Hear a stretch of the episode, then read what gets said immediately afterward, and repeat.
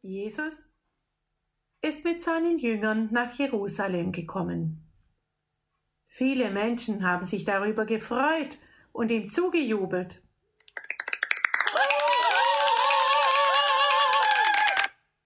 Nun steht das Passafest an und auch Jesus möchte es zusammen mit seinen Jüngern feiern. Die Jünger bereiten alles dafür vor und als es Abend geworden ist, essen sie zusammen. Jesus nimmt das Brot und dankt Gott dafür. Er sagt, Esst alle davon. Das ist ein Zeichen für mich. Ich gebe meinen Körper für euch alle her. Dann nimmt er auch den Kelch und sagt, Trinkt alle daraus. Das ist ein Zeichen für mein Blut. Ich vergieße es für euch. So zeigt Gott euch seine große Liebe. Plötzlich sagt Jesus, einer von euch wird mich verraten. Die Jünger erschrecken und fragen Jesus, Bin ich es? Meinst du mich damit? Es ist der, dem ich das Stück Brot gebe. Jesus gibt Judas ein Stück Brot und sagt, was du tun willst, das tue bald. Schnell geht Judas daraufhin fort.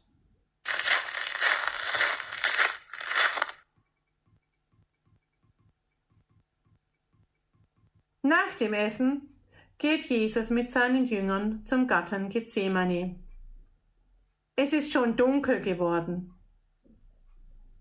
Jesus sagt, ich will ein Stück weitergehen und beten.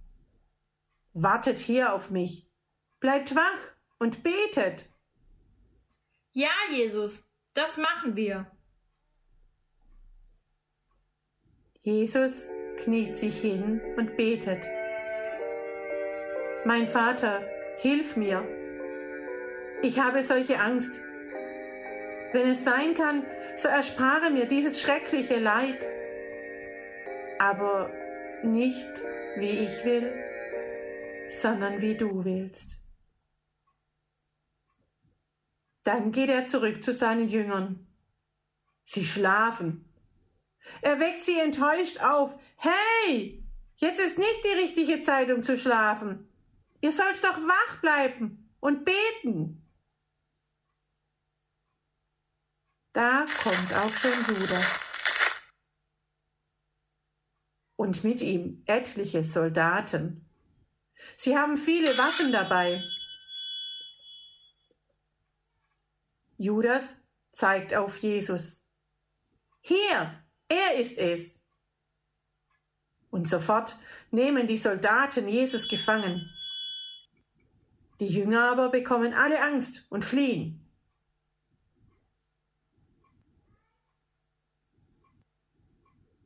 Jesus wird zum Hohepriester gebracht. Dieser fragt ihn, Hat Gott dich auf die Erde gesandt? Bist du Gottes Sohn? Ja. Habt ihr das gehört? Das ist Gotteslästerung. Dafür muss er sterben. Weil aber die Juden nicht alleine darüber bestimmen dürfen, wird Jesus noch zum römischen Statthalter Pilatus gebracht. Pilatus findet zwar keine Schuld an ihm, da er sich aber auch nicht mit dem jüdischen Volk anlegen will, bietet er ihnen an. Wollt ihr den Gefangenen Barabbas verurteilt haben oder Jesus? Die Menschen rufen Jesus, Jesus, Jesus, Jesus ist schuldig. Er soll am Kreuz sterben. Pilatus gibt nach. Dann gebe ich euch Barabbas frei und Jesus wird verurteilt. Die Soldaten führen Jesus ab.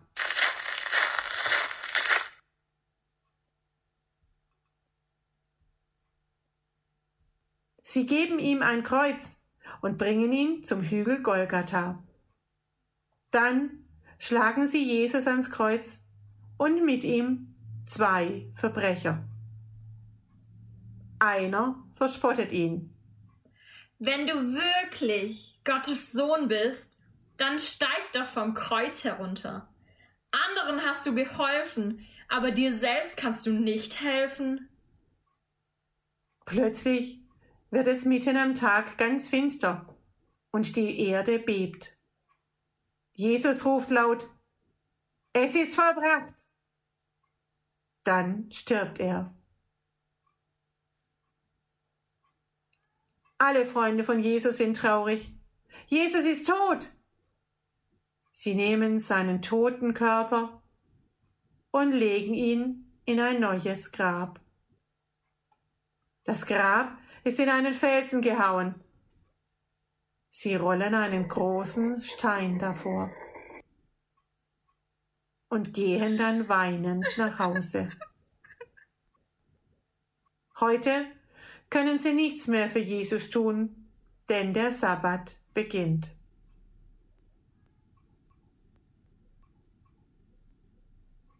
Als der Sabbat vorbei ist, kommen die Frauen zum Grab. Sie wollen Jesus salben.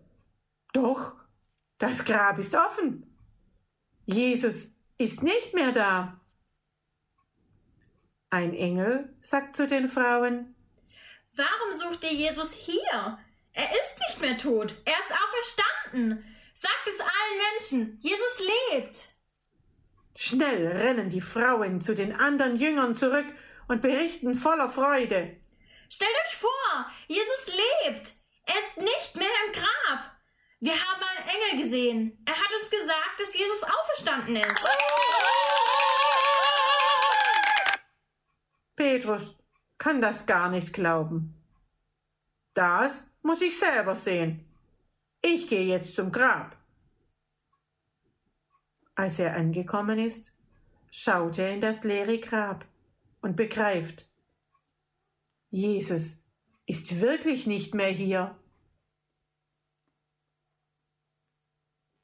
So, die Frage ist, wo ist Jesus? Er hängt nicht mehr an einem Grab, er liegt nicht mehr in einem Grab, er hängt auch nicht mehr an einem Kreuz. Und die Frage ist, wo ist Jesus? Ostern ist ja das Fest, wo man etwas sucht. Wahrscheinlich habt ihr heute auch schon gesucht. Hab schon gehört, da hinten waren wir hier schon im Wald heute und haben gesucht. Äh, wir waren schon im Garten als Familie und haben gesucht. An Ostern sucht man etwas und wir suchen jetzt mal Jesus und fragen uns, wo ist Jesus?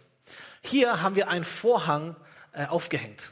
Und es gab eine Zeit, ist schon einige tausend Jahre her, da gab es einen Ort mit einem viel, viel längeren, viel, viel größeren und auch viel, viel schöneren Vorhang als den, den wir hier haben. Und den Ort habe ich euch mal mitgebracht.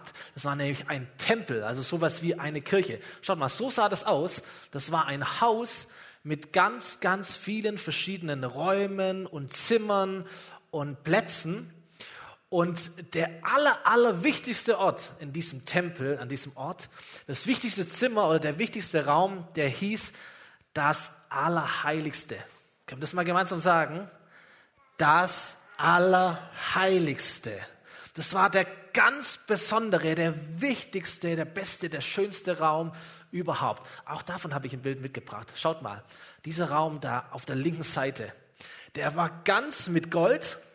Gab es einen goldenen Boden, eine goldene Decke, goldene Wände, alles mit Gold.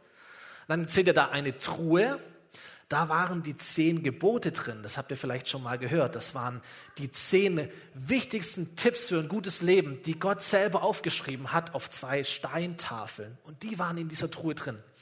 Und links und rechts daneben, das, wo es aussieht wie so Löwen mit Flügeln, das sollen Engel sein. Das waren ganz besondere Engel, die in diesem Raum sind und es bewachen. Und die Menschen, also Menschen wie du und wie ich, die konnten an diesen Ort gehen, in diesen Tempel, aber immer nur bis zu dem Vorhang. Also da, wo die Tür ist, wo wir heute vielleicht eine Tür reinmachen würden, da war dieser große, schöne, lange, schwere Vorhang. Und die Menschen konnten bis zu dem Vorhang gehen, aber nicht hinter den Vorhang. Und der Grund dafür war, dass hinter dem Vorhang in diesem Allerheiligsten, dass da Gott gewohnt hat. Man hat gesagt, das ist die Wohnung Gottes. Und es gab Dinge damals zwischen den Menschen und Gott, die sie getrennt haben von Gott. Das sind vielleicht Dinge, die wir heute auch kennen. Zum Beispiel gab es damals Menschen, die haben Dinge gesagt, die nicht wahr waren. Da ist besser. Also, andersrum. Es gab Leute, die haben andere Menschen wehgetan oder geschlagen. Das ist passiert, damals auch passiert. Und das war etwas, das sie getrennt hat von Gott. Oder andere Menschen haben Menschen etwas weggenommen, etwas geklaut. Das passiert heute ja auch noch. Es deinen Geschwistern vielleicht mal was weggenommen oder die Erwachsenen nehmen dem Staat etwas weg oder wem auch immer. Und man hat etwas weggenommen. Das war nicht gut. Das hat Menschen getrennt von Gott. Oder man hat etwas gesagt, was nicht gut war, also böse Worte.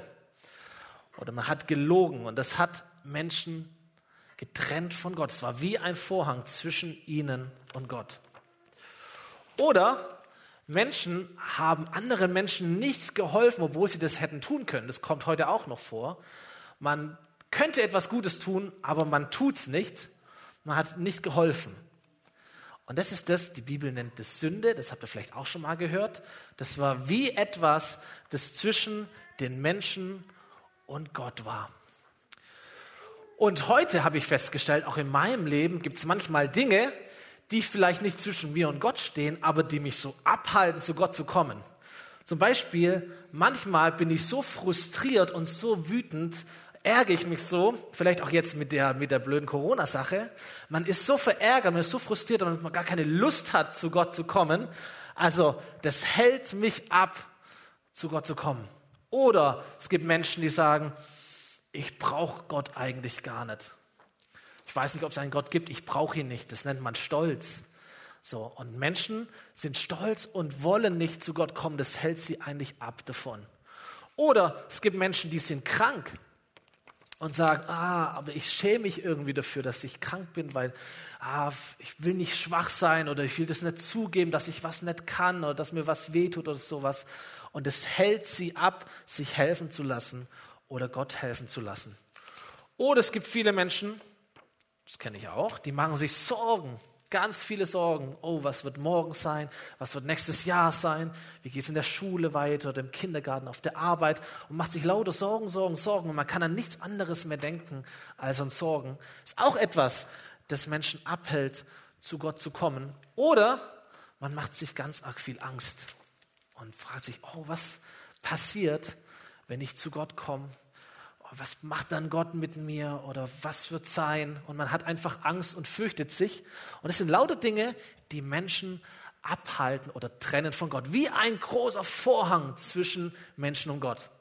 Aber was an Ostern passiert ist, ist, dass dieser schwere Vorhang in diesem Tempel zerrissen ist in zwei Teile. Und all die Dinge, die da waren, sind nicht mehr wichtig. All die Sünde, all das, was Menschen getrennt hat von Gott, aber auch alles, was Menschen abhält, zu Gott zu kommen, ist nicht mehr wichtig, ist eigentlich nicht mehr da, hat seine Kraft und seine Macht verloren. Das ist Ostern. Weil Jesus Gottes Sohn ist und Gott ihn auf die Erde geschickt hat und Jesus an einem Kreuz gestorben ist und Gott uns alles vergeben hat, all die Dinge, die wir falsch machen, die wir besser hätten machen können oder die, wo wir uns manchmal selber im Weg stehen, hat Jesus alles weggenommen. Es gibt einen Vers in der Bibel, den können wir gleich zusammen lesen, der heißt, Jesus hat unsere Sünden, die Sünden der ganzen Welt auf sich genommen. Das können wir mal zeigen. Es geht so. Jesus hat unsere Sünden, die Sünden der ganzen Welt auf sich genommen. Das ist das Kreuz. Jesus hat unsere Sünden, die Sünden der ganzen Welt auf sich genommen.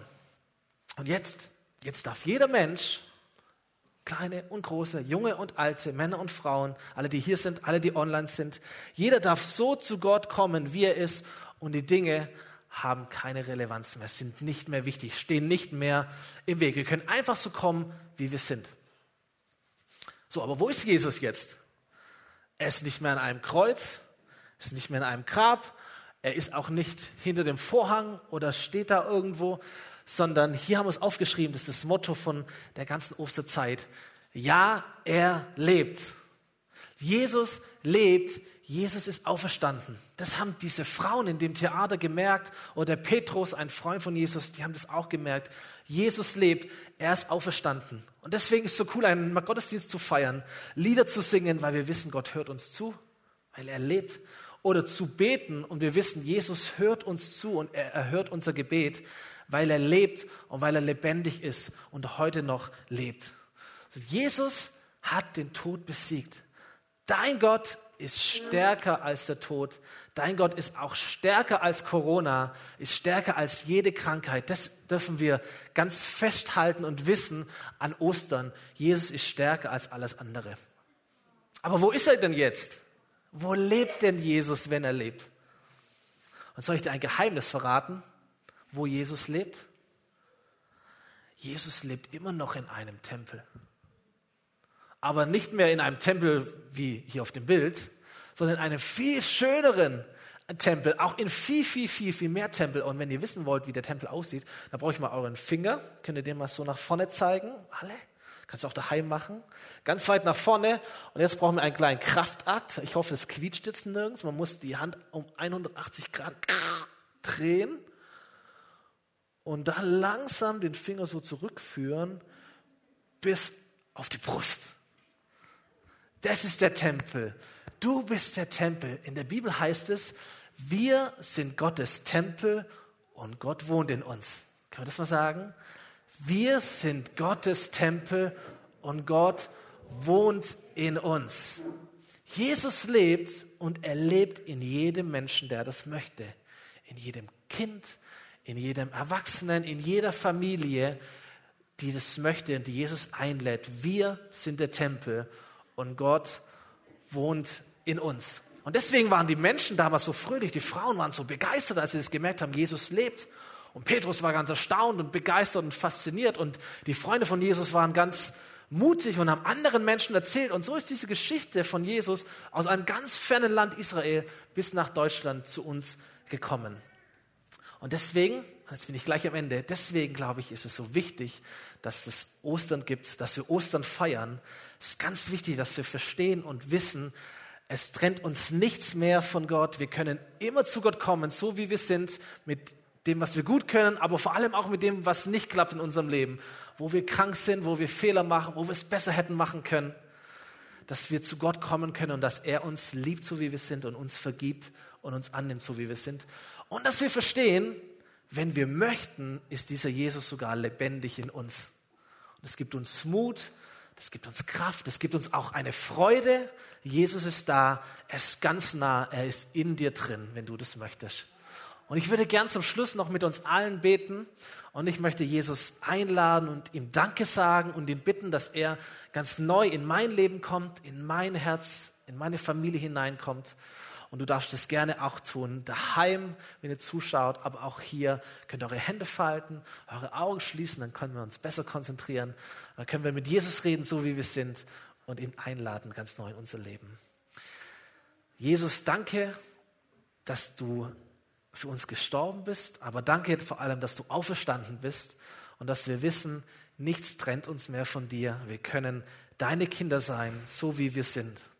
Danke, dass auch all das, was nicht so gut klappt in unserem Leben oder wo wir Angst haben oder einfach fragen oder nicht genau Bescheid wissen oder uns komisch fühlen, dass wir damit zu dir kommen können, dass wir mit dir reden können drüber, dass du uns verstehst, dass du auf uns wartest und dass du hörst, wenn wir beten und zu dir reden. Und Jesus, wir möchten dich ganz neu und ganz bewusst und vielleicht zum ersten Mal einfach darum bitten, dass du in unser Leben hineinkommst, Danke, dass wir dein Tempel sind, deine Wohnung, dass du in uns lebst und dass du uns mutig machst und fröhlich, gerade jetzt in dieser schwierigen Zeit, dass du uns Freude gibst und Kraft und Hoffnung, weil du in uns lebst. Amen.